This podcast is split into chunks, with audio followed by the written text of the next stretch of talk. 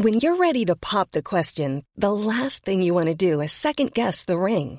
At Bluenile.com, you can design a one-of-a-kind ring with the ease and convenience of shopping online. Choose your diamond and setting. When you find the one, you'll get it delivered right to your door. Go to Bluenile.com and use promo code LISTEN to get $50 off your purchase of $500 or more. That's code LISTEN at Bluenile.com for $50 off your purchase.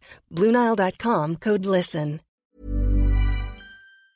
Élever ma fille tout le temps non-stop, euh, c'est lourd. Du coup, euh, bah, il y a certaines choses, euh, j'oublie des anniversaires, par exemple. Euh, je fais moins attention à d'autres choses. Oui, parce que ta fille te prend beaucoup de charge mentale et qu'effectivement, t'as pas de sas de, de décompression, que ce soit Mhm.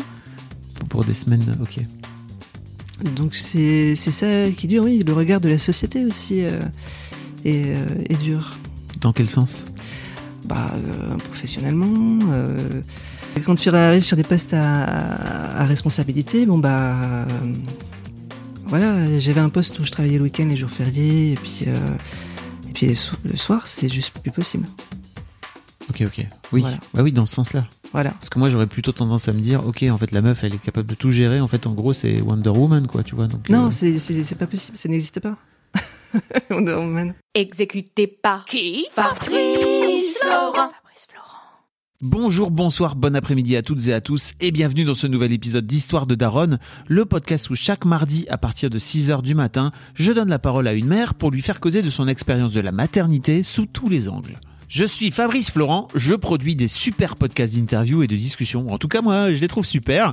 Et je crée des contenus. Je fais parler des pères de paternité, des mères de maternité, des gens de leur rapport au succès. Je prends des mecs entre quatre yeux pour leur parler de masculinité. Je fais causer des gens de leur rapport à l'argent et de plein d'autres thèmes que je vous invite à découvrir en allant sur mon site fabflorent.com. f a b f l o r e n t.com. Si vous aimez cet épisode, vous pouvez aller écouter la bande-annonce du podcast pour en découvrir plus sur mon travail et mes autres podcasts.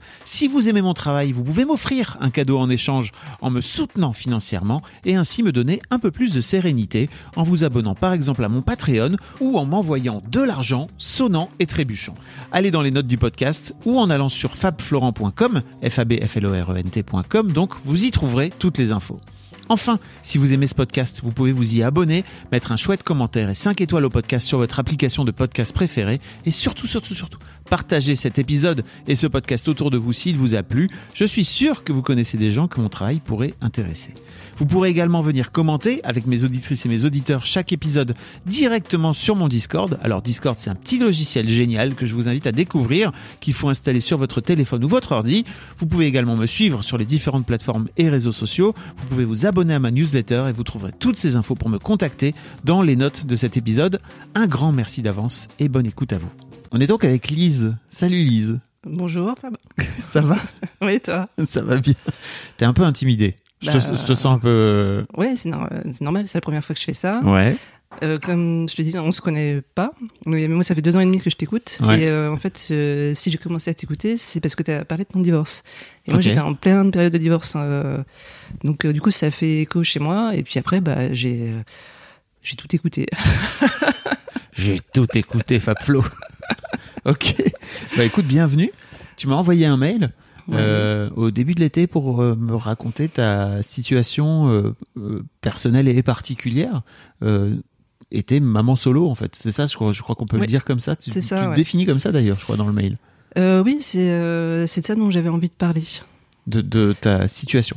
Ouais, de maman solo, parce que je trouve qu'on n'en parle pas suffisamment et les mamans solo sont complètement invi- invisibilisées, d'accord. où c'est euh, normal euh, d'élever son enfant parce qu'on est une mère. Or, euh, bah euh, non, en fait, c'est super Oui. galère. C'est pas. Oui, je comprends.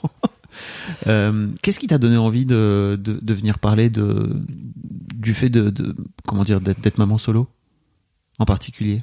Euh, bah, je crois que c'est une colère euh, face à cette in- invisibilisation de la société. euh, et puis euh, au fait que, euh, oui, aux obstacles qu'on peut rencontrer ou au retour euh, des gens qu'on peut avoir. euh, à un moment, euh, c'est plutôt, euh, oui, j'en ai marre, quoi. C'est quoi Ok. C'est quoi le retour C'est quoi le type de retour des, des gens comme tu dis? Euh, bah que pour euh, les, certaines personnes, c'est t'es maman solo, mais t'es une mère, donc c'est normal de t'occuper de ton enfant, même toute seule. C'est pas grave. t'es une mère, donc c'est ton job. C'est ton job et c'est limite ta mission. Voilà. c'est, euh, C'est pour ça que t'es sur Terre. euh, c'est ta mission divine, quoi. C'est à un Voilà, c'est un peu ça. Et puis bon, en même temps, euh, vous naissez femme, vous êtes là, vous naissez aussi pour accoucher, donc c'est votre job. voilà, Voilà. vous êtes aussi là pour vous occuper des momies une fois qu'ils sont nés, quoi. Sauf que moi, je l'ai pas choisi. C'était pas mon projet de vie. Ok. Euh, euh, voilà, il se trouve que j'ai passé 18 ans avec quelqu'un Mhm. et euh, qu'on- euh, c'est moi qui suis partie. Ok. Euh, au départ, on a commencé par faire une garde alternée. Donc, euh, bah, tu découvres ce que c'est que la garde alternée. Alors, faut que je précise que j'ai, dans mon entourage, personne n'est divorcé. Ça se fait pas dans ma famille de divorcer. Euh, j'ai pas d'exemple de maman solo non plus. Et Donc euh, déjà rien que ça, j'imagine que par rapport à la famille, à tous tous tes amis, etc. C'est alors dans pas mes, simple. dans mes amis, si j'ai quelques amis qui sont divorcés, mais euh, dans ma famille, non. Mais en fait, euh, ça s'est plutôt bien passé parce que j'ai la chance d'avoir une famille assez bienveillante. Euh, Donc euh, ça, ça a été. Et tu le savais avant de, de te séparer ou de divorcer que ça allait bien se passer avec ta famille? Tu sentais que ça allait. Euh, c'était pas la question, c'était j'avais besoin de, de partir, Il de divorcer, donc euh, qu'ils soient d'accord ou pas, c'était pas. Ok. Mais euh, voilà, j'ai eu, euh, en fait, j'ai eu la, ch- voilà, j'ai la chance entre guillemets que euh, la fille née de ma belle-mère se, se divorce juste avant moi. Donc euh, du coup, c'est passé euh, Ah, beaucoup oui. mieux auprès de mon père. Ok. Ton père, ton père a eu un peu de mal. À le... En tout cas, tu disais que ton père allait un peu avoir un peu de mal à le vivre, c'est ça? Oui, parce que je viens d'une famille aussi très catholique. Je me suis mariée à l'église, Ah, oui. euh, donc euh, c'est euh, le- Ça se fait le pas. quoi. mariage. Voilà, ça se fait pas. C'est quelque chose de, de sacré. Puis vraiment, dans tous mes cousins, dans toute ma famille, personne ne divorce, quoi. Oui. Et puis bah non, en plus il y a un truc euh, très très catholique aussi de bah tu plies les chines et tu tu fais en sorte que ça se passe bien quoi. Oui, je pense, oui. Même si ça a quand même vachement évolué sur euh, ce point de vue-là. Oui. Mais euh, Pardon, je sais que j'ai des gens à chaque fois que je parle de religion et que j'ai un peu tendance à être dur avec les religions. je reçois souvent deux trois messages qui me disent "Dis donc, t'es dur avec les cathos." Je suis ah oui, bah je suis dur avec les religieux. J'ai moi-même une, re- une éducation religieuse qui dit oui, alors moi, je viens d'une famille très catholique qui était très t'enferme un peu, tu vois, qui te culpabilise, qui te enfin tu vois, c'est souvent cette éducation là, elle est pas très ouverte, elle est pas très libérée. Ouais, oui et non, parce que ça te donne aussi. euh, Enfin, moi, je, le côté positif, c'est quand même certaines valeurs que tu as. Mm. C'est euh, euh, d'aimer l'autre, de faire attention à l'autre. Mais euh, oui, il y a un côté clairement. euh, Enfin, moi, je ne suis plus croyante et je ne, j'ai, je suis aussi en colère contre l'Église catholique. Parce que voilà, c'est des, ils sont xénophobes, ils sont racistes, euh, misogynes. Enfin, la place de la femme dans l'Église, c'est Oui. une catastrophe. Puis ne parlons pas de l'avortement, euh, de, de- Bah, du corps de la femme en fait, d'une manière générale. Ouais, Euh, non, mais là, il y a des claques qui se perdent. Voilà, le truc est posé. Euh, très bien dit. Est-ce qu'on peut parler de et de revenir au tout début de ton envie euh, de devenir maman? Alors, ça n'a jamais été. euh, Oui, quand j'étais petite, j'avais envie d'avoir des enfants. Et plus j'ai grandi. Dans l'âge, euh, c'était pas forcément quelque chose d'évident. Euh, J'avais pas ce, ce, ce besoin, tu vois, absolument viscéral. euh, ouais, Alors que t'es une femme, comment ça se fait ça? N'importe quoi, enfin. T'es né pour enfanter? Voilà. Pardon.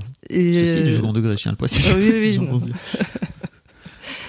Et euh, en fait, c'est euh, bah, mon ex-mari qui a eu un petit coup de génie là-dessus, qui m'a dit euh, Bah écoute, Elisabeth, c'est pas grave, si tu veux pas d'enfant, euh, moi j'irai voir une autre femme. Là, je me dis Ah, bon, peut-être falloir que j'y réfléchisse. Et puis, et puis oui, l'envie est venue d'avoir un enfant. on a mis un petit peu de temps à l'avoir, et quand elle est venue, c'était merveilleux. C'est quand même très intéressant ce truc de. Alors je comprends très bien que ton mec à l'époque te dise écoute, si tu veux pas d'enfant, bah c'est pas grave, je vais trouver quelqu'un d'autre. Mais c'était une blague. C'était. Ah, c'était vraiment une blague? Ouais, c'était une pique pour essayer de me. Mais c'était pas. enfin, Il, pas il, une le- blague. il l'aurait- il l'aurait jamais fait, mais euh, à l'époque. Mais c'était une pique pour dire bon, Elisabeth, là, euh, peut-être falloir que t'avances que- un peu sur le sujet, quoi. Mais oui, mais ce que je veux dire, c'est qu'en fait, c'est marrant de se dire. Et tu vois, je sais pas si t'as écouté l'épisode avec Claudette, euh, qui parle justement de. qui vient questionner son envie d'enfant. Elle a 35 ans, et en fait, son mec veut des enfants.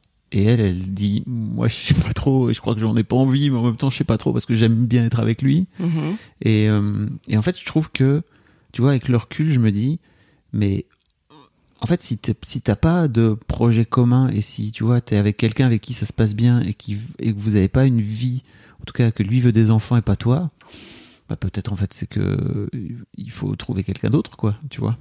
Oui, mais là, c'était, euh, je plus pense une peur par rapport à moi-même. Est-ce que je serais capable de l'élever?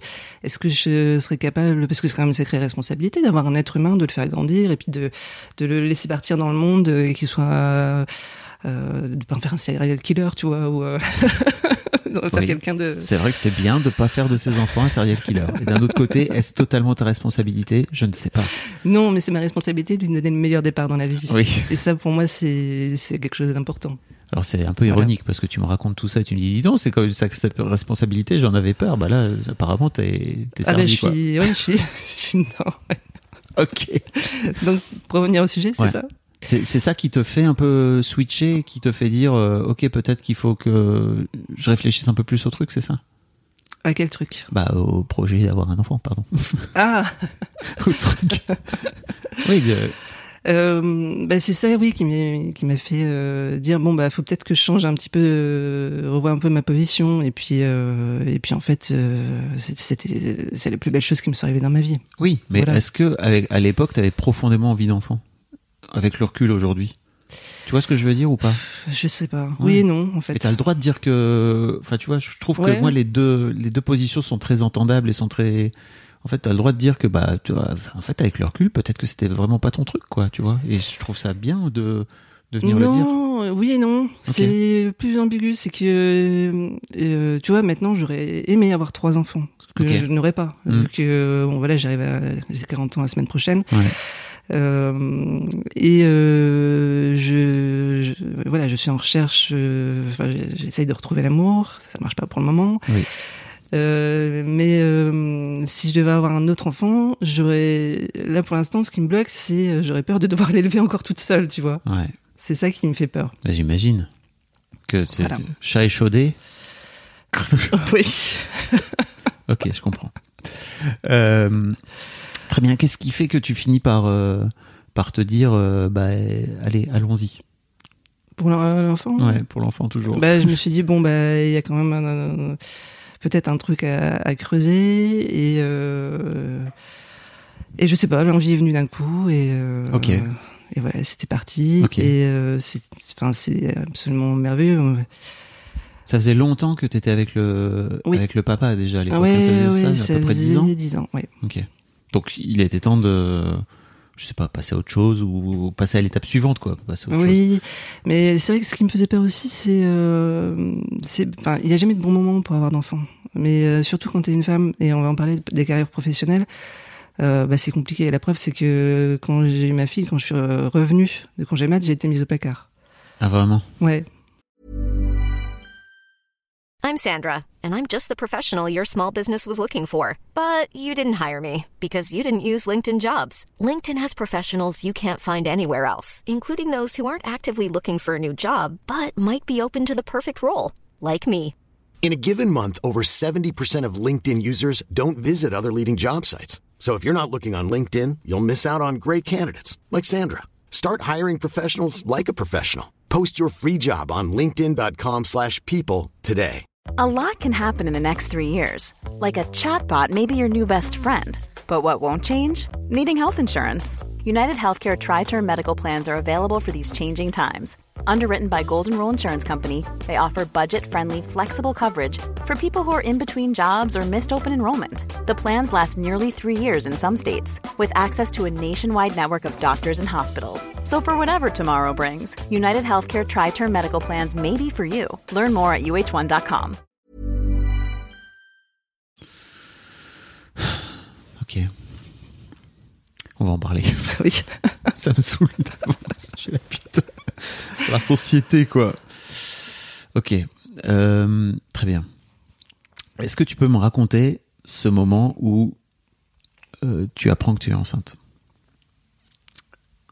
Euh, euh, ben, je, fais un test de grossesse et j'y crois pas parce que euh, on, avait essayé pendant un an et euh, au, au bout de six mois, enfin, tu vois, tu, tu guettes tes règles quand ça vient, quand elles viennent, t'es triste. C'était et là, au bout d'un an, je me suis dit, bon, je me fous un peu la paix. euh, je vais prendre un rendez-vous chez ma gynéco pour voir si tout fonctionne bien. Il y a peut-être un truc, un problème.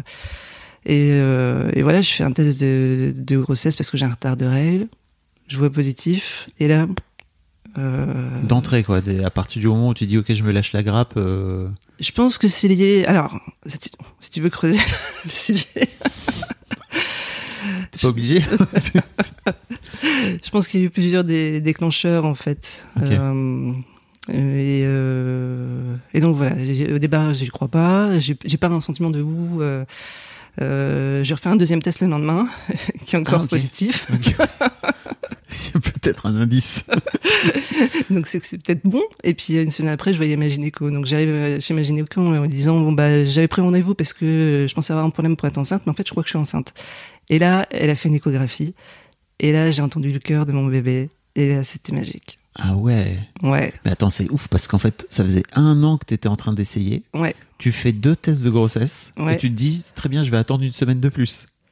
Pour euh, bien être- réaliser, ouais. ouais. parce qu'un test positif, c'est tellement, euh, enfin, t'as juste deux barres, quoi, mais Tu pas allé faire une prise de sang, enfin, tu vois, histoire de te dire, ok. bah non, parce que la semaine d'après, je voyais ma Ok, ok. gynéco. Non, non, mais c'est euh, juste, tu vois, je me dis, ok, t'as attendu une semaine, moi, ça me paraît ouf. je me dis, waouh, la meuf s'est dit, bon, très bien, je vais mettre cette information au placard pendant une semaine et je vais voir, effectivement, parce que dans une semaine, Non, je l'ai je l'ai pas mise au placard, mais c'est ouf, hein. ça paraît tellement su- pas, ré- pas Ouais, je réaliste. Enfin, tu, tu, enfin, t'as juste deux barres, quoi, Ouais, qui ouais, te je disent t'es enceinte, mais en fait, tu le vois pas sur toi. Bien sûr. Donc, euh, bon, puis après, t'as les nausées, t'as, donc ça, après, tu le sais. Oui. ok, donc t'entends le, t'entends le cœur de, de ta petite Ouais. fille et là, tu te dis, ok, maintenant, c'est, c'est le moment, je vais devenir maman, c'est ça. T'es vraiment Ouais. dans ce truc. Très bien. Euh, est-ce que tu peux me raconter ta grossesse? C'est bien passé? Euh, les quatre premiers mois, j'étais très fatiguée, je dormais tout le temps, euh, j'étais malade. Donc, euh, c'est les quatre mois les plus longs de ma vie. Ouais. Et mais après, euh, c'était génial. Euh, parce que quand t'es enceinte, euh, enfin moi j'avais, j'a- j'étais bien en permanence. Tu vois, pas euphorique non plus, mais juste bien en- tout le temps. Et ça, c'est chouette. La drogue des hormones, ça fait plaisir. Mais oui, c'est pas un truc de fou non plus, mais c'est Ouais. hyper agréable d'être bien Mhm. tout le temps. Parce que dans une journée, t'as des hauts, t'as des bas. Là, t'es juste, euh, tu vois, sur une échelle de 10, t'es à 6 en permanence. ok, Donc ça, c'est cool. d'accord.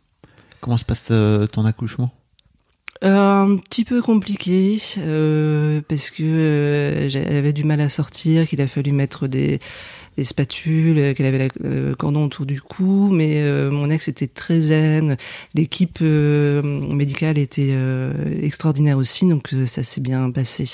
Après, ce que je regrette un petit peu, c'est pas de l'avoir eu tout de suite. En fait, ils me l'ont posé sur moi, ils l'ont reprise tout de suite pour vérifier si tout allait bien, donc je l'ai récupéré une heure après. ok. Voilà. Et il y a eu ce, pour toi, c'était un peu long cette heure, c'est ça? J'ai attendu une heure où, bah ouais, alors euh, mon ex-mari, elle suivait euh, ma Ouais. fille, donc je savais qu'elle était pas toute seule. Mais euh, bah ouais, t'es là, t'es. Il y a plus personne, tout d'un coup. Comment ça? J'ai été le centre du monde pendant neuf mois et d'un coup d'un seul, je me retrouve toute seule, c'est ça? C'est un peu de ça. Euh, ouais, et puis euh, t'as as du sang partout, Ouais. euh, puis ils sont en train de te recoudre, Mhm. donc c'est.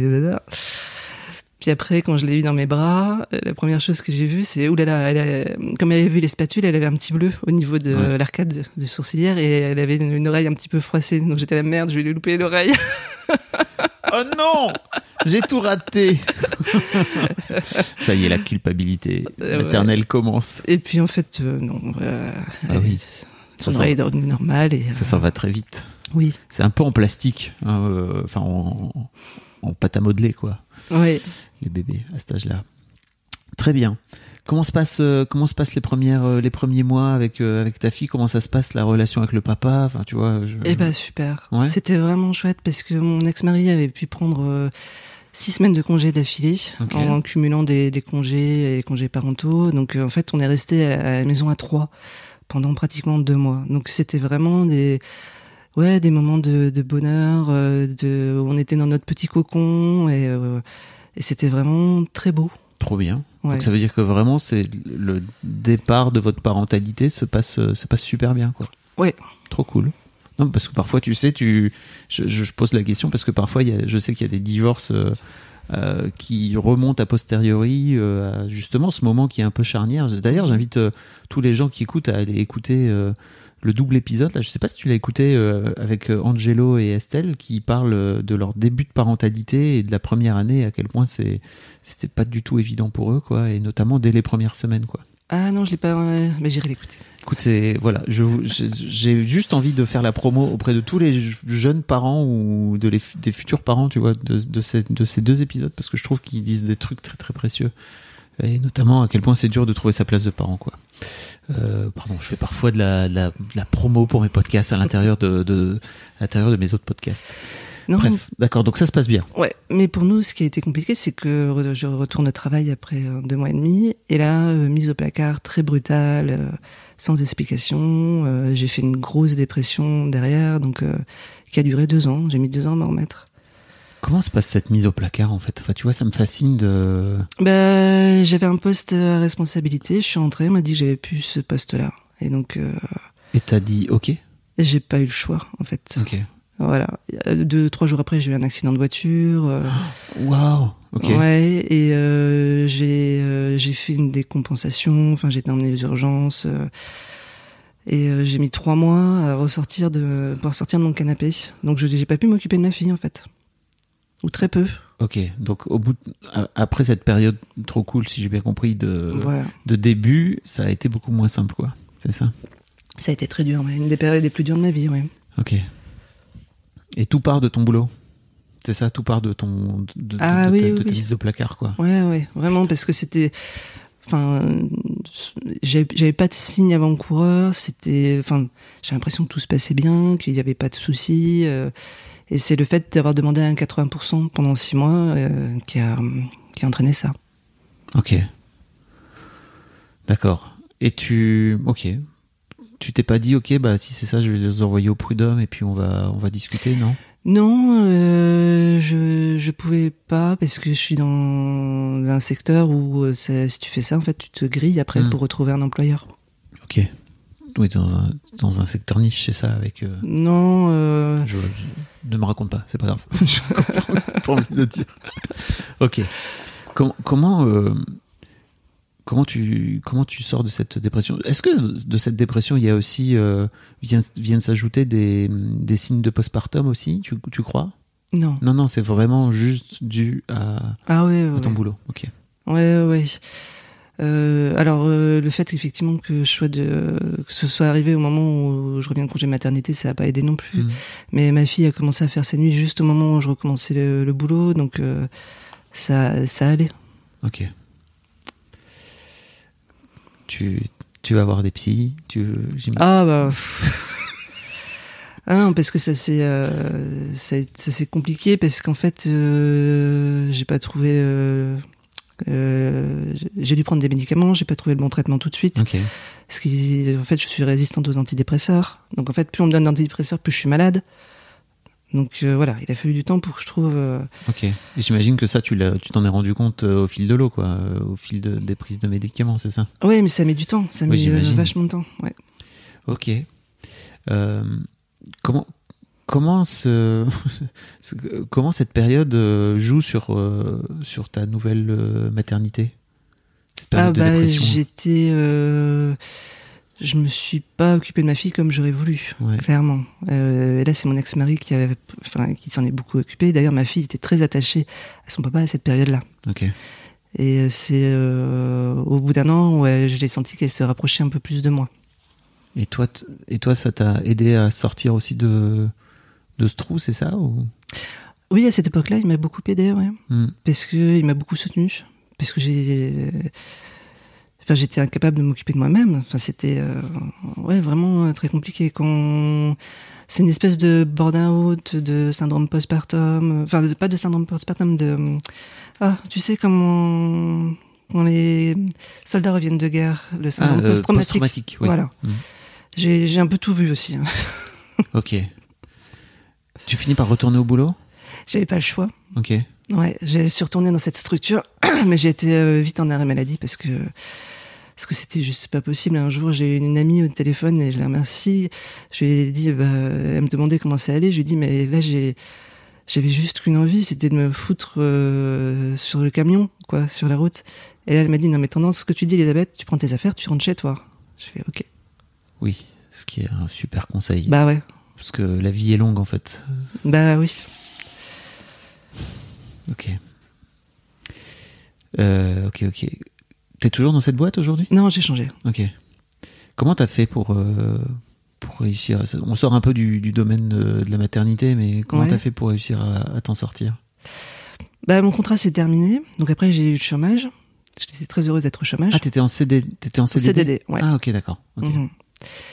Et, euh, et Ah oui, donc t'avais avais déjà une fin possible. euh, Ouais, mais il a fallu que j'attende un an. euh, mon contrat se termine. En fait, euh, je pouvais pas faire de rupture con- conventionnelle. Ok. Oui, parce que un CDD, tu ne peux pas le rompre euh, sans accord amiable des deux, Voilà. des deux parties. Ok, ok. Ah oui, d'accord. Donc euh, de ce fait-là, c'était. ok. J'imagine à quel point c'était. Oui, après j'aurais pu démissionner, hein, ce qui aurait été beaucoup plus simple et je pense que ça aurait été mieux pour ma santé mentale. Sauf que financièrement, c'était pas possible. Ouais, d'accord. Ok. Euh, comment se passe En fait, comment- je, je me demandais un petit peu de, de cette période difficile. Comment vous, comment tu t'en sors et comment vous en sortez? Comment le couple s'en sort aussi? Eh ben, il m'a énormément soutenu, mon Mhm. ex-mari, là-dessus. euh, et moi, j'étais. euh, je pense que lui a pris plus de place, en fait, dans notre couple. Ce qui a peut-être été une des causes de notre rupture, c'est que moi, quand je suis, quand j'ai commencé à aller beaucoup mieux, j'ai repris la place que j'avais perdue. Et c'est là où ça a commencé à frotter et à avoir des, déséquilibres. Alors, dans quel sens? Euh, bah, c'est plus lui qui décidait de tout et qui gérait tout, tu vois. Il avait besoin de ça, tu crois? Je sais pas. rien, je sais pas. Ok.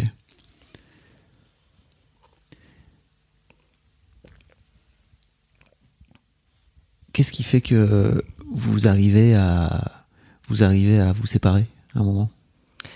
C'est moi qui suis partie. Ok. Euh, en plus, juste avant le Covid. Donc j'ai fait c'est le Excellent premier. timing. Ouais, bah oui, heureusement. Mais j'ai passé le premier confinement à Airbnb.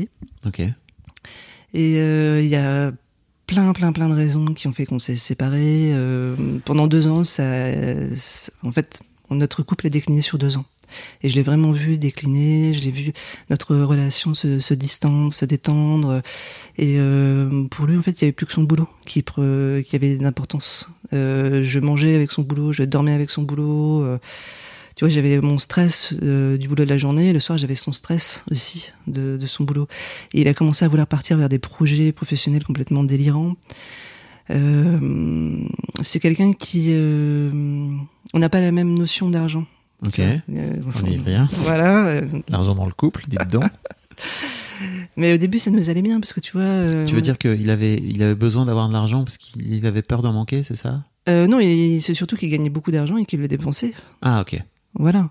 Mais ça le dérangeait pas qu'on soit découvert de 1500 euros tous les mois. Et toi? Ah bah moi, ça me, fait- ça me faisait flipper, ouais. Hmm, Moi, je suis plutôt euh, quelqu'un, tu vois, des- d'écureuil. Un écureuil et lui il crame tout. C'est un peu ça. D'accord. Après, il faisait pas dans des conneries non plus. C'était des trucs pour nous faire plaisir, euh, pour nous deux. Ouais, ouais. Mais euh, c'était trop. Ok. Mm. Et ça c'était compliqué aussi, euh, j'imagine pour vous à gérer? Ouais, en fait, euh, plus on a gagné d'argent, plus c'est devenu un sujet compliqué. Quand on en avait pas, c'était plus simple. Euh, je vous invite à découvrir mon épi mon podcast Histoire d'argent. Il y a des tas d'histoires comme ça, effectivement. C'est pas, c'est, pas du tout un sujet aussi simple qu'on, Non, non, croire, non, quoi. non, non. Et c'est pas anodin comme, euh, tu vois, là, de ce que tu dis derrière de, ok, le, lui, il avait besoin de dépenser beaucoup d'argent et moi, j'avais peur de, d'en manquer ou en tout cas, t'avais peur d'en dépenser autant. Mhm. Bah, ça finit par euh, créer des frictions au sein du couple, quoi. Ouais. C'est surtout qu'on avait, quand on s'est mariés, on a fait un compte commun. euh, Et c'était pas du tout une bonne idée.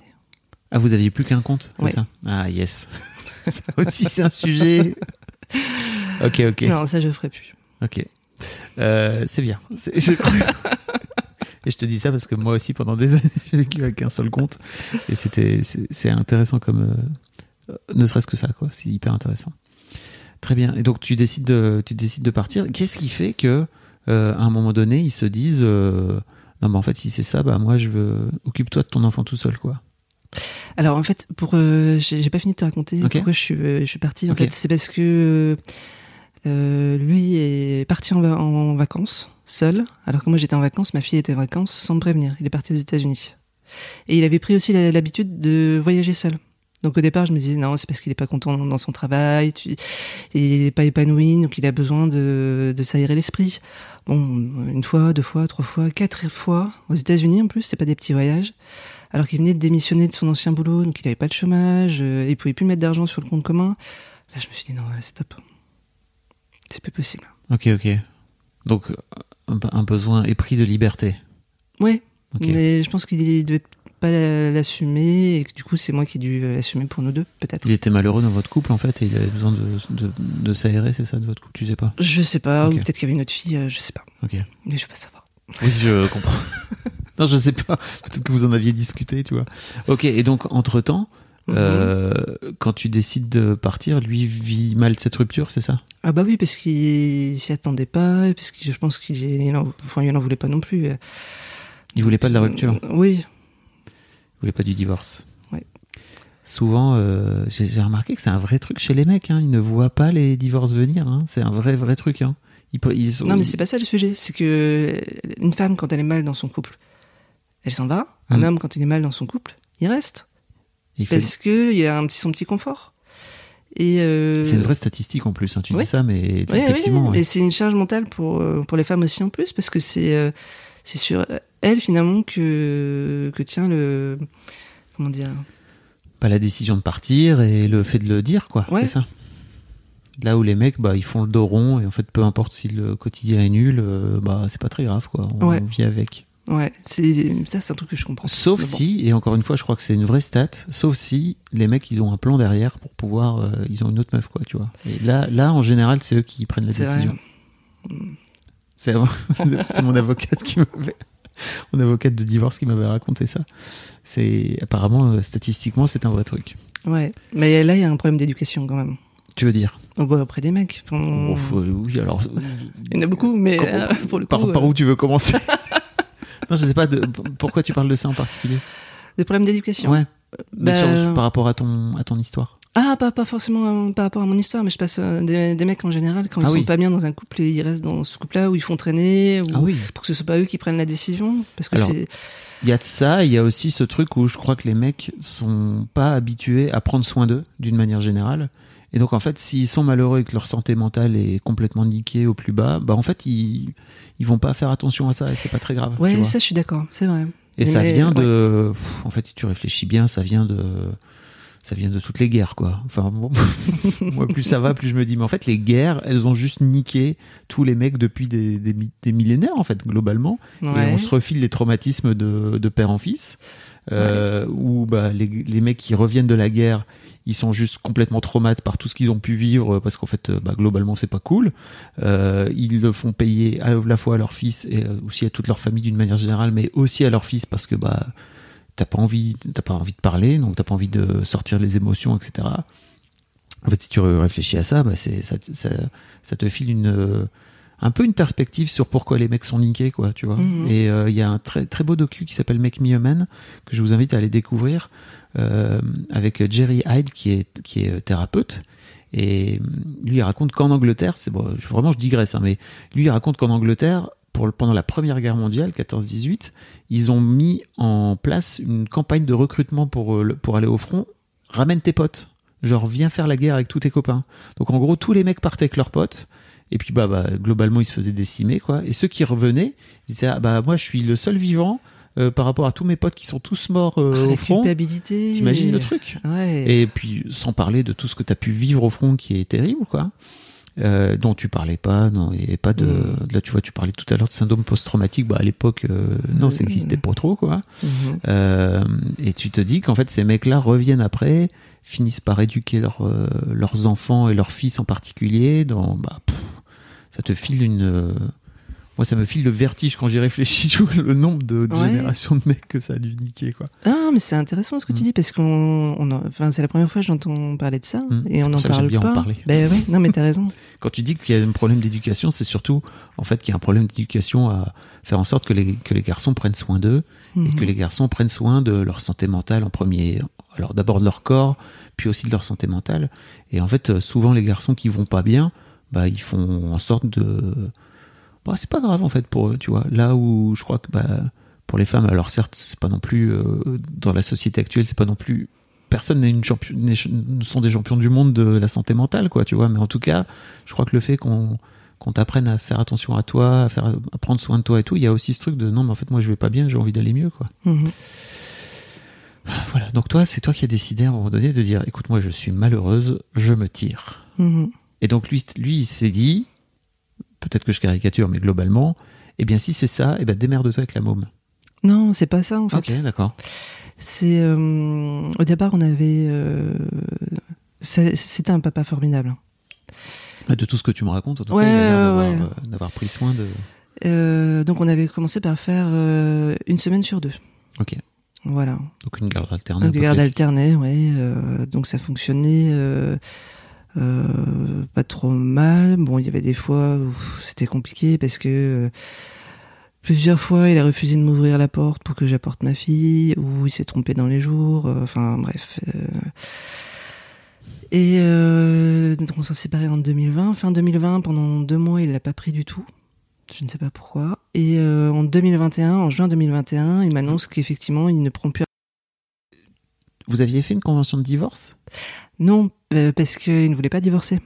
Ah d'accord, donc vous étiez en phase Ouais. de séparation, quoi. Voilà, on s'est séparés et moi, très vite, je lui ai proposé euh, de faire un divorce à l'amiable. Ok. Euh, ce qu'il a refusé. Euh, parce que on n'était pas d'accord sur les. Ce qui nous est restait un reliquat d'argent, Ok. toujours. Ah, l'argent. voilà, et on n'était pas d'accord sur les sommes que chacun devait avoir. Voilà. Ok. Euh, Et tu veux dire que attends, excuse-moi, je rentre un peu dans le détail, mais Ouais. tu veux dire que si vous si vous si t'avais lâché entre guillemets sur ce qu'il voulait, il aurait peut-être il aurait il aurait accepté le divorce, c'est ça? Non, Ah ok, d'accord. non, je pense qu'il avait envie de m'em- m'embêter. Oui. T'emmerder, t'as le droit de dire t'emmerder Ouais. ici, t'inquiète pas, c'est très possible de dire t'emmerder. Voilà. Ok, ok. Oui, il voulait un peu te faire payer euh, cette décision, quoi. Ouais, ouais, parce qu'il n'a pas voulu divorcer pendant un an, et au bout d'un an, euh, maintenant il y a une loi qui est passée où tu peux demander le divorce. Au bout d'un an, t'es plus obligé d'attendre, euh, je sais plus combien de temps. Et euh, donc au bout d'un an, il, il, est revenu en disant, bah finalement, je veux bien un divorce à l'amiable. Donc on est reparti sur une démarche de divorce à l'amiable. Et trois mois après, ah bah non, je veux plus divorcer. Donc on est reparti sur sur une démarche de divorce pas à l'amiable. Voilà. Donc c'est ça aussi qui, qui a fait que ça a pris du temps et qu'au bout de deux ans et demi, bah, on n'est toujours pas divorcé. Ok. Et ce qui veut dire aussi que globalement, c'est aussi pour ça que pendant deux mois, il prend pas ta fille fin 2020 et que tu sais pas trop Non, je je sais pas pourquoi. pourquoi et qu'en fait, il, est- il a pas d'obligation à la prendre à ce moment-là, quoi. Mais il a, il a pas d'obligation de tout court. Bah, quand tu as une convention de divorce, euh, si, tu vois. Bah, Bah, en tout cas, tu peux décider de te dire, ok, en fait, il y a une convention de divorce, et à un moment donné, tu peux aller voir les, tu peux aller voir un juge pour Ouais. dire, bah, en fait, euh, euh, le, le, le mari ou la femme, le papa ou la maman euh, respecte pas la convention. Est-ce qu'un juge pourrait venir euh, faire faire la loi, quoi? C'est un peu le, c'est un peu le concept de la convention ah, mais qu'est-ce qu'il va dire le juge Vous devez voir votre fille? S'il a pas envie de la voir, il la voit pas. Bah, écoute, alors très bonne question. Ouais. C'est là que, peut-être il faudrait que j'aille voir un juriste, mais je crois qu'en fait euh, le juge il peut, il peut t'obliger à, à, à aller t'occuper de ta fille, quoi, tu vois. Je sais pas parce que donc juste pour revenir, donc il l'a pas vu pendant sept- huit mois. Mm. Euh, là, en début d'année, on a repris. pendant huit mois? Ouais. Ok. Mais je me dis peut-être qu'il allait vraiment pas bien, que c'est peut-être mieux, tu vois, qu'il l'ait pas vu parce Oui. qu'il n'était pas en capacité effectivement de la voir. C'est ce que je me dis. Mais tu le sais pas. À aucun Non. moment il te le dit. Il te dit, écoute, je vais pas bien et ok. Non, non, non. Les hommes et la communication et la gestion des émotions. Je comprends qu'ils soient en colère, tu vois. Je peux me dire, ok, bah tu peux être en colère, gars. Je peux comprendre que tu sois en colère parce que Oui. on t'a quitté, tu l'as pas vu venir, etc. Oui, Bon, mais il faudrait peut-être qu'il se remette un petit peu en cause. Faut en parler. Bon, ce qu'il ne fera jamais. Oui. Bon, faut jamais dire jamais. Mais bon, Mm. tu le connais sans doute mieux que moi. Ah, Après, moi, je me dis, la vie est longue, hein, tu vois. Oh là là, tu prends des claques dans la gueule, tu finis par te dire, euh, peut-être qu'il faudrait que je change. Ça peut prendre du temps, mais maybe. Je lui souhaite en tout cas, parce que c'est quand même. Bah, ce cool. serait mieux pour lui, ouais. Ouais. Ok, donc toi, tu pars du principe que jamais il changera. mais bon. Et donc, en fait, il a pas vu ta fille pendant, pendant plusieurs mois. Ouais. Comment le vit ta fille Euh, Ta bah, fille qui a 8 ans 8 aujourd'hui. hein. ans. Euh, bah, au départ, c'était pendant les vacances, donc ça l'a pas plus. euh, elle était dans, dans ses vacances, en fait, juillet, Oui. août. Puis après, bah, ça a commencé à devenir un peu plus compliqué. Sachant qu'ils avaient des, quand même des contacts téléphoniques, mais alors c'était à moi de l'appeler. Lui, Ok. il n'appelle pas. C'est toujours à moi de l'appeler. Tu vois, charge mentale. hein. Merci. Ok. Voilà. Pourquoi il appelle pas sa fille? Oh là là. Bon. Amène-le moi à mon micro là. Peut-être pas. Ok, ok. Donc elle, euh, ouais, au bout de 4-5 mois, ça commençait à devenir très compliqué. Et euh, je- il y a des fois, elle pleurait, et je savais plus quoi faire. Elle me demandait si son père l'aimait encore, donc je lui disais que oui, son père l'aimait. Et j'ai fini par l'envoyer voir un pédopsychiatre parce que, mais c'était plus pour moi finalement. C'est parce que je savais plus quoi lui dire. Alors, je t'avoue que ne t'excuse pas de l'avoir envoyé voir un pédopsychiatre parce que effectivement, ça sert à ça en fait. C'est-à-dire Ouais. que c'est pas à toi de soigner ta fille par rapport au fait que son père l'aime ou pas, quoi. Tu vois, c'est pas, c'est pas à toi de porter cette, euh, cette charge-là, quoi. Voilà. Et puis le, le fait qu'effectivement elle le revoit depuis janvier, donc un samedi sur deux, bon bah ça a arrangé les choses. Ok. Et qu'est-ce qui a eu, qu'est-ce qui, qu'est-ce qui a fait qu'il y a eu ce changement? Bah, puisque c'était inscrit dans la procédure de, de divorce, même Ok. si elle n'est pas finie. Et puis, euh, voilà, il, m'a dit qu'il la reprenait. Donc, euh, j'ai dit, ok. Ok, ok. D'accord. Voilà. Et ça va mieux de ce fait-là entre eux? Oui, En tout cas, oui, t'as l'impression, oui. toi, que Ah oui, ta, oui. ta fille. euh, ils ont une très belle relation tous les deux. hein. Ok. Parlons de ta vie de maman solo maintenant. Voilà. Hein, parce qu'on était venu quand même pour ça à la base. Mais j'aime, bien mettre le, tu vois, le, le contexte. Ouais. Comment ça se passe? Alors là, ça va mieux. Ok. ça va mieux que quand? Euh, quand juin l'année dernière, où là, euh, quand mon ex m'a dit qu'effectivement il la prenait plus, là j'ai compris qu'en fait j'allais devoir élever ma fille toute ma vie toute seule. Voilà. Et ça, ça a été un moment hyper dur où il a fallu que je l'accepte, que je l'intègre. Il a fallu que je fasse des changements dans, dans ma vie, dans la vie de ma fille, pour que ça puisse fonctionner aussi. Euh, j'ai dû la changer d'école parce qu'avant elle était euh, dans l'école où on habitait avant. Mm. Et j'avais une heure de route le matin, une heure de route le soir. euh, alors, quand on fait une semaine sur deux, ça va, c'est faisable. Tous les jours, c'est juste pas possible. Donc, je l'ai changé d'école. Après, j'ai pris des, des mesures pour, pour m'organiser. En fait, euh, j'ai euh, une babysitter qui va me faire un petit peu de ménage aussi en même temps. euh, Enfin, voilà, il a fallu que je trouve un nouveau rythme. Et, mais euh, t'as pas de pause, en fait, quand t'es maman solo. Et euh, bah, des fois, bah, t'es malade et t'es obligé d'a- d'assurer quand même. Même si j'ai la chance d'avoir mon père qui est pas très loin, euh, j'ai euh, une babysitter ou j'ai des, des copines de des mamans de copines de, de ma fille euh, qui euh, qui sont un super relais, mais euh, voilà, je suis toute seule. Tu t'es organisé une sorte de petit village, c'est ça, autour de toi pour ouais, ouais, je fais plein de soirées de pyjama, j'accueille les copines, et elle va chez ses copines, comme ça, ça me permet de souffler. Parce que même quand je reçois des copines, euh, ben ça me permet moi d'avoir un peu de temps pour moi, parce qu'elle est Oui. avec sa copine dans sa chambre. Je comprends. Voilà. Et euh, bah oui, c'est tout, tout, déjà quand tu te sépares, quand tu passes d'une garde alternée, ça chamboule énormément ton organisation et ta vie. Donc là, euh, passer à bah, je m'en occupe toute seule, ça change encore euh, toute euh, toute cette façon de vivre en fait. Et il m'a fallu six mois pour arriver à trouver un bon rythme pour euh, que ça fonctionne bien. Là, je dirais qu'on a un bon rythme et puis on a développé une, une relation complètement différente aussi. Et ça, c'est formidable, c'est génial. Dans quel sens? Bah avant qu'on était à trois, on avait une relation à trois. Là, Mm. on a vraiment une, une relation mère-fille euh, euh, qui, qui est top, quoi, euh, que j'adore. Je trouve ça hy- hyper sympa, hyper épanouissant. Elle, est- c'est une petite fille qui rigolote, qui est marrante. En ce moment, elle est dans la période où elle sait tout, où elle a de raison sur tout, donc c'est un peu chiant. Dans l'adolescence. J'imagine même pas. Mais euh, il y, a, il y, a des il y a des beaux côtés aussi. Mais par contre, le revers de la médaille, c'est que voilà, quand on- bah, pour sortir le soir, bah, il faut que je prenne une babysitter ou que je trouve un plan. Euh, je commence ma journée à 7h40 le matin, je la finis à 9h le soir. Waouh. Bah ouais. Et encore, je trouve que je suis pas à plaindre, enfin pas trop. Euh, parce que euh, j'ai la chance de bien gagner ma vie. Donc, euh, mais je pense aux mamans qui sont toutes seules, qui en ont deux, qui sont qui sont beaucoup plus jeunes, c'est c'est juste horrible. Oui, donc tu veux dire que cet argent-là peut te permettre de pouvoir justement t'offrir des babysitters pour les soirs où tu veux sortir, etc. Oui, d'avoir du ça confort en fait. Mm. Oui, c'est toujours bien l'argent, effectivement. Et tu me disais qu'il payait pas sa pension en Non. plus, c'est ça Je paye pas la mention alimentaire. Et tu sais pas pourquoi Non. Bah, c'est un mauvais gestionnaire. Donc, euh, je pense que ça, Ok. ça doit jouer aussi. Ou... Et hum, que- comment, comment, tu, comment tu communiques tout ça vis-à-vis de ta fille? Euh, Par rapport à la relation à son père et au fait que son père euh, s'occupe pas trop d'elle, quoi? Euh, j'en, parle pas trop. Tu lui en en parles pas? Non, j'attends qu'elle m'en parle. Euh, mais j'essaye de faire un maximum pour qu'elle puisse voir son père. Euh, Ok. Euh, c'est qu- c'est c'est quoi d'autre les affres de ta vie de maman solo et les trucs dans lesquels tu j'imagine tu dois te prendre des portes toute seule quoi? Euh, bah, c'est par exemple quand je vais faire une, une activité. Euh, Je te, je- quand euh, je voulais m'inscrire à un cours de hip-hop, Ouais. sauf que j'avais pas moyen de garde pour Aman, donc j'avais demandé si je peux l'amener, qu'elle restait dans un coin, elle pouvait venir. On m'a dit non, c'est pas possible. Ce que je peux comprendre, parce qu'effectivement, dans un groupe d'adultes, avoir un enfant, ça peut être gênant. Mais sauf que moi, bah du coup, ça me bloque, quoi. Je peux pas faire de hip-hop. Et euh, mais par contre, j'ai trouvé des gens très sympas et très bienveillants. Euh, je fais du solfège et je fais des cours de batterie où je peux amener ma fille. Elle reste dans un coin, ça pose pas de soucis et ils m'ont posé aucune question. Et ça, c'est hyper agréable.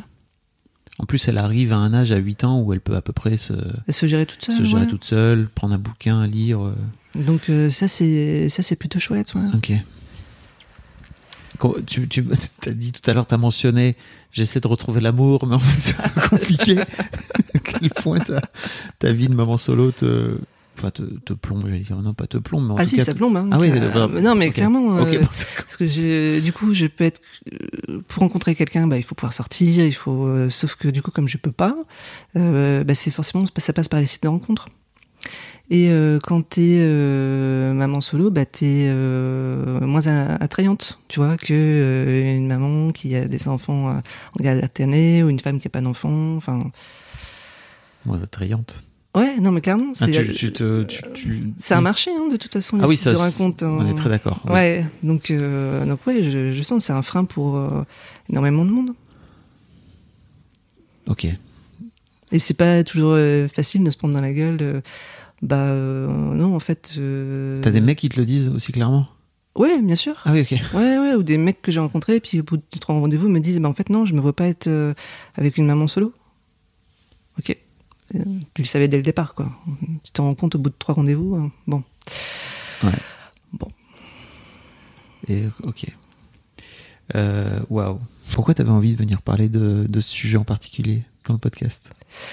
Bah parce que Parce que je c'est. chantais de la colère là dans Ouais, le tout début du un- podcast et j'ai l'impression que je, je t'ai refaire descendre. Alors je suis désolé, j'aimerais bien re- tu vois, ressouffler un peu sur les braises là. Qu'est-ce qui se passe? Je pense que c'était euh, c'était au mois de juin, ouais, où je t'ai envoyé ça. C'était J'ai- mois- le mois de juin, c'est toujours une période un peu difficile pour moi. Je sais pas pourquoi. C'est euh, j'ai une période de, de creux et euh, je crois que j'avais une sorte de colère là-dessus et et ouais, j'avais besoin d'en d'en parler Mhm. parce que euh, parce que c'est c'est compliqué pour moi. J'ai l'impression que les gens ne le le perçoivent pas, le comprennent pas Mhm. forcément que bah, effectivement. euh, élever ma fille tout le temps non-stop, euh, c'est c'est lourd. Du coup, euh, bah il y a certaines choses. euh, J'oublie des anniversaires, par exemple. Euh, je fais moins attention à d'autres choses. Oui, parce que ta fille te prend beaucoup de charge mentale et qu'effectivement t'as pas de sas de, de décompression, que ce soit pour- pour des semaines. Ok. Donc c'est c'est ça qui est dur. Oui, le regard de la société aussi euh, est, euh, est dur. Dans quel sens? Bah euh, professionnellement. euh, Ah ouais? bah oui, euh, surtout quand Bah non, mais t'arrives- tu, tu me dis ah bah ouais, oui, non, euh, moi je, je- ra- raconte-moi ta vie quoi, tu vois. c'est quand tu arrives sur des postes à, à responsabilité, bon bah euh, voilà, j'avais un poste où je travaillais le week-end, les jours fériés, et puis euh, et puis les so- le soir, c'est juste plus possible.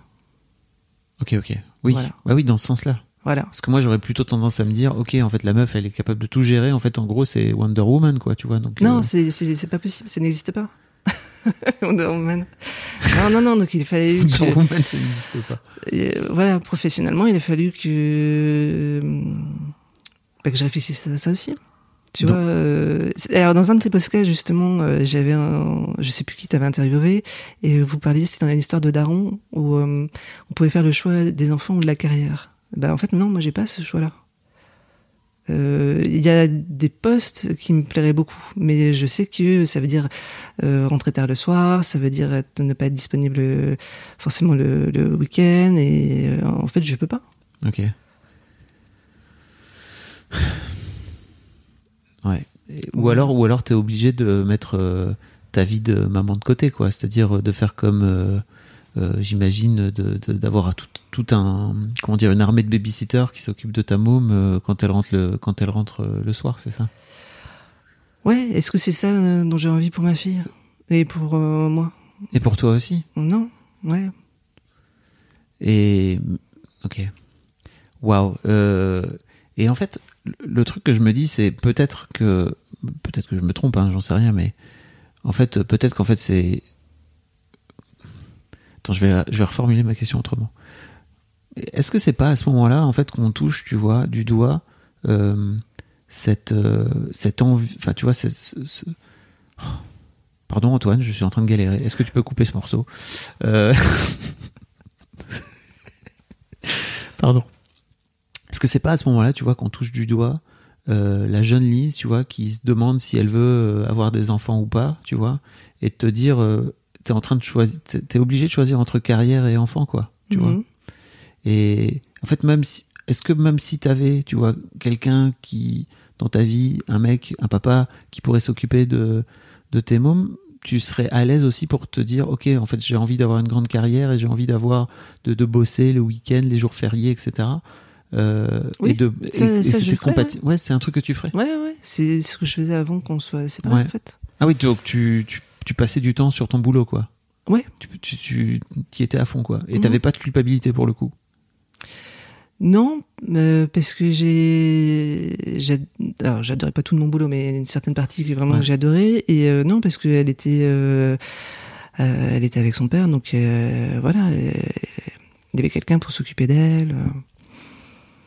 Que là, il faut que je m'occupe seule de, de sa santé, euh, donc tous les rendez-vous médicaux, euh, de sa scolarité, donc euh, suivre euh, tous ses devoirs, enfin de, de tout en fait. Et hum, t'as plus de contact avec, euh, t'as pas de contact avec le papa en fait? Si, on en a un peu. On a commencé une médiation. Ok. Voilà, je. Comment dire Il serait ok pour la, la prendre un week-end sur deux et les, euh, et les petites vacances, mais j'a- j'attends de voir comment ça va se passer. Je, je suis pas sereine par rapport à ça. Ok. je suis obligée de prévoir un plan B au cas où il la prend pas. Ah ouais. Bah ouais. Ok. Parce que je me disais, est-ce que c'est pas euh, si tu lui dis, euh, sans doute c'est une connerie, hein, tu vois, mais je suis un peu naïf moi, tu vois. Mhm. Euh, c'est juste que je suis dans, je suis aussi moi, tu vois, dans cette position où mes, mes filles vivent à 300 bornes. Bon, elles sont plus grandes que les tiennes, hein. mais mes filles vivent à 300 bornes. Et en fait, euh, euh, mais bon, je suis présent et tu vois, je suis dans, je suis dans le game, quoi, tu vois. Et je me dis, est-ce que si tu vas le voir en lui disant, bah gars, en fait, il faut s'occuper des rendez-vous médicaux et en fait, je te refile tous les rendez-vous médicaux, tu, tu te sentirais pas à l'aise pour lui, pour lui refiler, quoi. Et lui, lui-même, il est, il- ça l'intéresse pas. Non, mais comment tu veux que je lui refile les rendez-vous médicaux? Bah, J'en sais rien, moi. Bah, je- je peux pas. En étant plus dans la vie de, de cet enfant. je... C'est un truc qui veut, ça l'intéresse pas. Ah non. Non, non, je crois que non, non, je crois que je me, je devrais. Il apprendrait pas et hop, débrouille-toi avec euh, ses rendez-vous médicaux. Et en fait, ça- ça- ça- parce que tu vois, là, tu me racontes ton histoire. Moi, ce qui me frustre, c'est qu'est-ce qui s'est passé pour lui entre le moment où il avait l'air d'être un super papa pendant les premières années de la vie de ta fille Mhm. et que là, il a disparu. Tu sais pas? Non, je- il a vrillé. C'est euh, Ok. la seule explication que j'ai. Ça te frustre pas?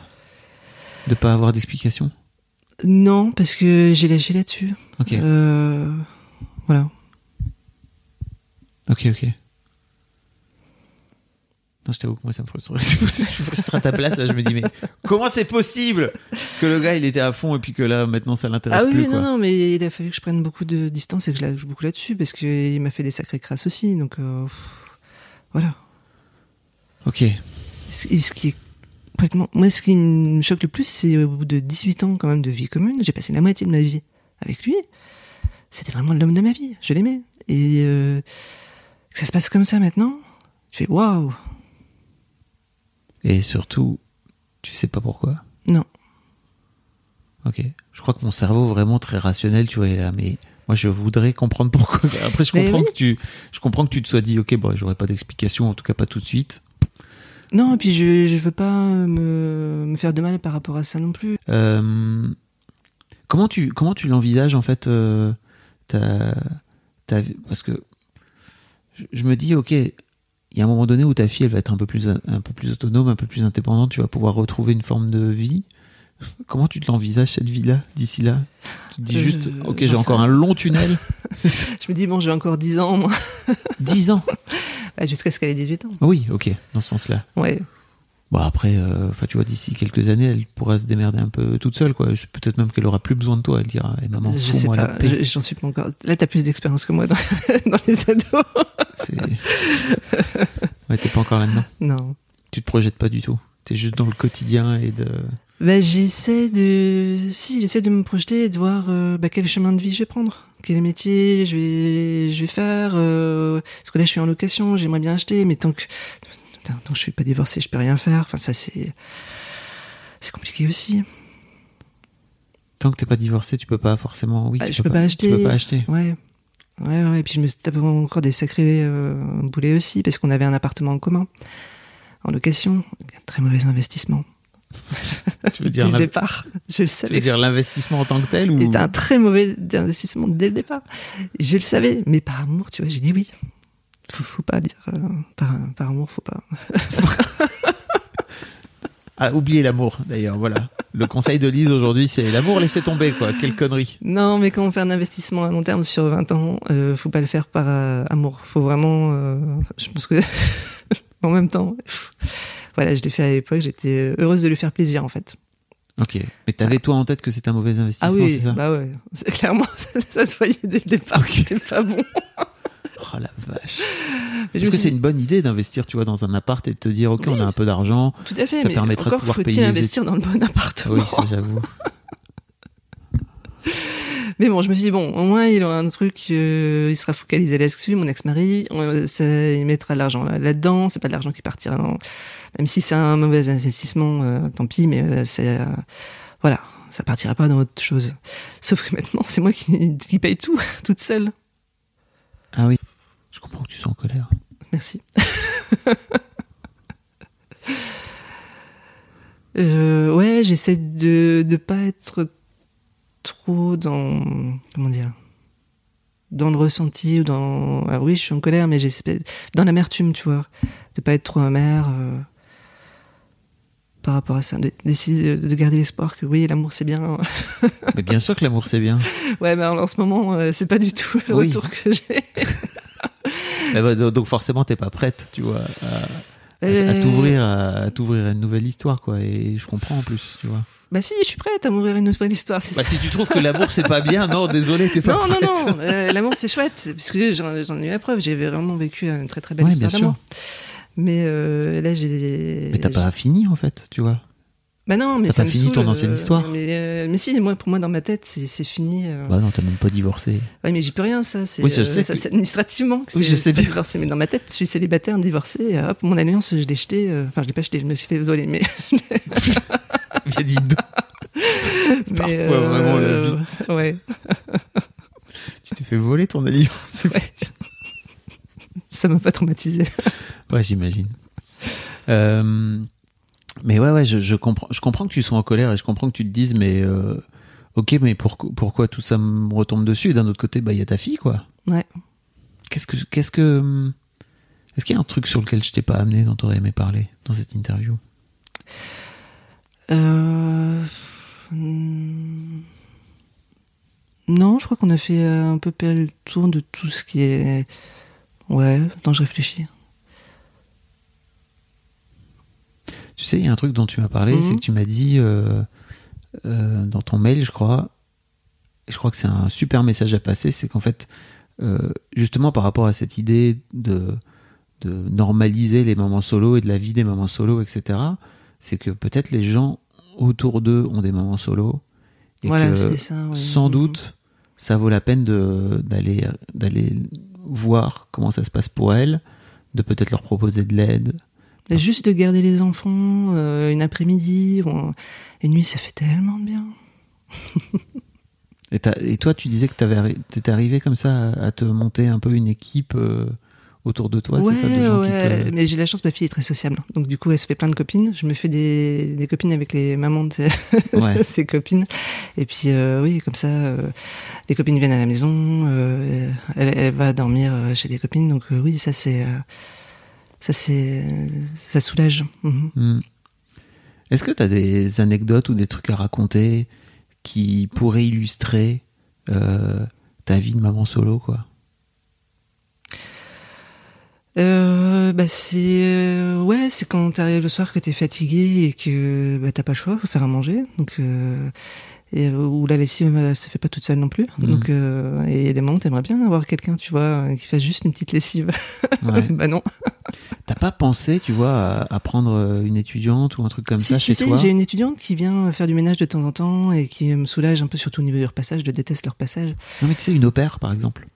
euh, Que tu ferais de l'étranger, que tu... ouais. Je sais pas si t'as une chambre de plus, tu vois, dans si ton- j'ai une chambre de plus mais j'aimerais pas vivre avec une autre personne en fait Ah, ok, clairement je comprends. Que ce soit un ouais truc. non non non non. Ok, ok. Non, bah écoute, euh, moi c'était un petit truc que j'ai que je lance comme ça parce qu'on a eu des on a eu des opères euh, Mhm. quand je vivais sur Paris et c'était vraiment cool. À la fois pour les filles et pour euh, et, et je crois pour mon ex-femme qui vivait là la semaine quoi. Euh, merci beaucoup. Lise. Bah, merci à toi. Merci beaucoup. Et ouais, effectivement, allez, allez euh, toquer, euh, allez, allez voir les mamans solo pour, euh, autour de vous pour peut-être leur filer des coups de main, quoi. Ouais, cool. et puis comprendre que aussi c'est pas ça coule pas de source quoi. C'est c'est pas parce que euh, on est une femme que euh, on, on a ce truc inné de savoir s'occuper des enfants et que c'est notre devoir sacré. euh, bah non, non. Bah oui. Ouais. La grande spécialité de, de ce métier, c'est que souvent, quand on coupe le micro, après, Ouais, il y a les langues qui se délient. c'est souvent la, c'est un peu la frustration de tous les, de tous les gens qui vont à des interviews.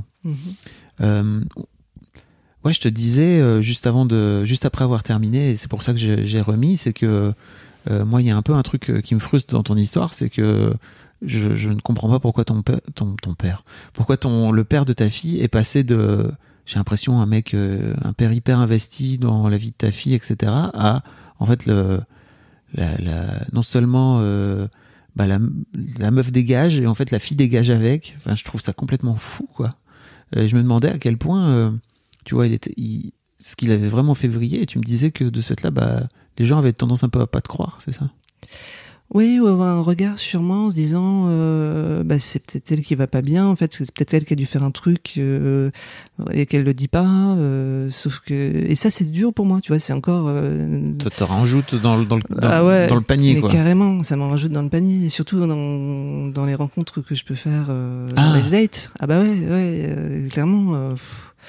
Non, j'y suis pour rien. Je l'ai pas choisi, donc ne me jugez pas en plus euh, là-dessus, quoi. Alors si t'as choisi le père de ta fille, mais oui, t'as pas mais choisi j'ai j'ai pas choisi la- la- cette situation-là, ce qui s'est ça. passé. Et euh, alors, mais peut-être que j'en ai une part de responsabilité là-dedans, parce que dans un couple, on est, on est deux. Hein. Alors, il y a, pour moi, il y a toujours euh, 50-50, mais Oui. en fait, il y a peut-être un peu plus d'un côté ou d'un autre, si tu veux. Mais Et j'aimerais tu veux bien savoir? le, le comprendre, Oui. mais euh, non, j'ai pas d'é- d'éléments de réponse euh, T'as déjà- là-dessus. t'as déjà essayé, t'as déjà, c'est trop tard, tu crois que ça. Ah, mais j'ai essayé de discuter avec lui. euh, j'ai même forcé la, sa porte pour aller discuter avec lui. Pour, euh, mais pff, non.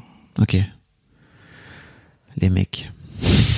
Ouais, et ça c'est c'est dur pour moi quand parce que euh, je, vois dans le regard de euh, des, des gens, euh, alors pas de mon entourage proche parce que là pour le coup j'ai vraiment euh, une famille qui est euh, vraiment euh, au sens large très bienveillante Ouais. là-dessus. Euh, mais euh, chez les personnes que je rencontre qui ne me connaissent pas et qui je peux raconter ça, je vois dans leurs yeux ou dans leurs échanges, mais t'as fait quoi, meuf, pour qu'ils fassent ça? Ben rien en fait. Mais je sais pas. Bah, t'as juste marié un gars qui, qui a du mal à gérer ses, gérer ses émotions, quoi, tu vois, et qui a du mal à. Je, je sais pas. Je- j'en, ai, ai rien. Je sais pas. Ouais, putain, ça me fait vriller. je me dis que je sais pas comment tu fais. Mais effectivement, ça, ça en rajoute. Ça en rajoute dans, dans, dans ta calebasse, quoi, j'imagine. Bah oui. Et c'est lourd à porter. Mm. Ok, merci. Un grand merci à vous d'avoir écouté jusqu'au bout. Pensez à rejoindre le serveur Discord pour venir commenter avec le reste de ma commu. Je vous trouverai tous les liens dans les notes de cet épisode. Et si mon travail vous plaît, je vous rappelle que vous pouvez m'offrir en échange un peu de sérénité en vous abonnant à mon Patreon ou en m'envoyant de l'argent en vous munissant de votre CB. Vous trouverez tous les liens dans les notes de cet épisode également. Bonne fin de journée et j'espère à très bientôt pour un nouvel épisode de podcast. Planning for your next trip? Elevate your travel style with Quince. Quince has all the jet setting essentials you'll want for your next getaway, like European linen, premium luggage options, buttery soft Italian leather bags, and so much more. And is all priced at 50 to 80% less than similar brands. Plus, Quince only works with factories that use safe and ethical manufacturing practices. Pack your bags with high-quality essentials you'll be wearing for vacations to come with Quince. Go to quince.com slash pack for free shipping and 365-day returns.